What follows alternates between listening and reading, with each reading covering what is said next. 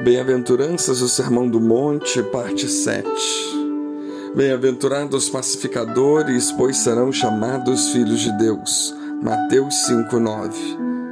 O homem está em guerra com Deus, consigo mesmo, com o próximo e com a natureza. A paz que saudamos hoje começa a desmoronar amanhã. Não temos paz política, econômica, social ou familiar. Não temos paz em nenhum lugar porque não temos paz no nosso coração. As pessoas sofrem de doenças mentais e emocionais como nunca nos dias de hoje. Não temos capacidade de conviver bem uns com os outros. Existem dissoluções de família, discórdias em escolas, ambientes de trabalho o homem não tem paz consigo mesmo e por isso o mundo ao seu redor está mergulhado no caos. É interessante como, tanto no hebraico como no, no grego, a palavra paz nunca é um estado negativo, nunca significa apenas a ausência de conflito.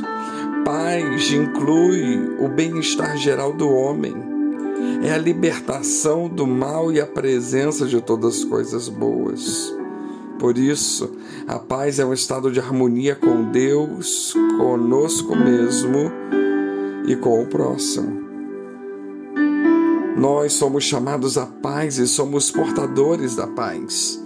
Deus nunca nos chamou para divisão ou contendas, Ele nos chama à paz temos paz com Deus, temos a paz de Deus e somos portadores da paz.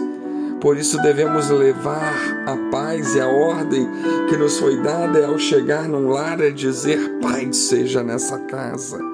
Por isso nos cumprimentamos, que a paz do Senhor esteja contigo. Quando Tiago e João pediram para Jesus mandar fogo do céu sobre os samaritanos, Jesus lhes repreendeu: Vós não sabeis de que espírito sois?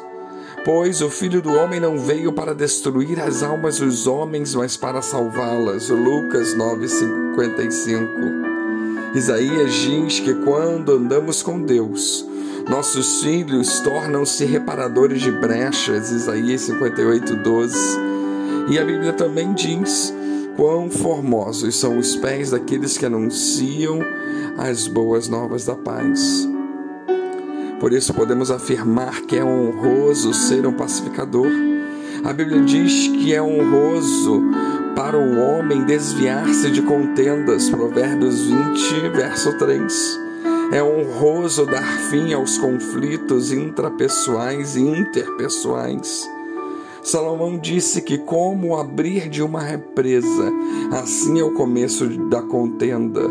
Quando uma represa arrebenta, há uma inundação catastrófica que traz perigo, prejuízo e morte.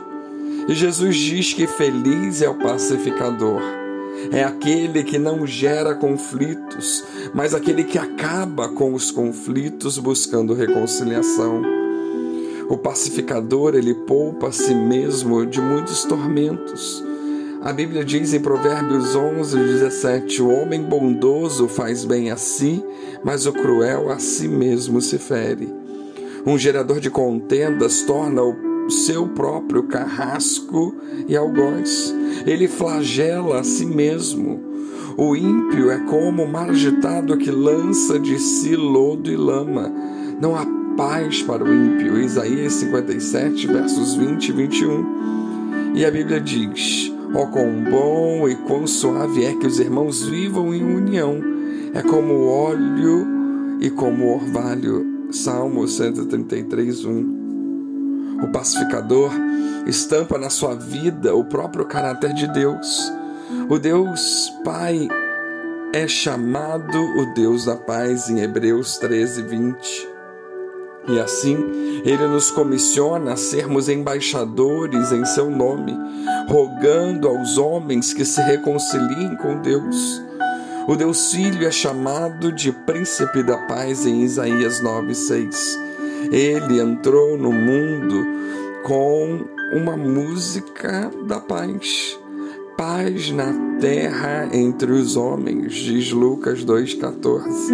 Ele deixou o mundo com um legado de paz, dizendo em João 14, 27: Deixo-vos a paz, a minha paz vos dou e não vou lá dou como o mundo a dá.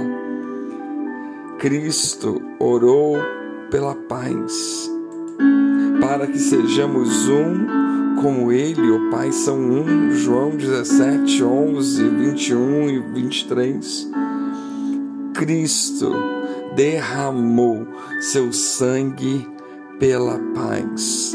Ele fez a paz pelo sangue da sua cruz.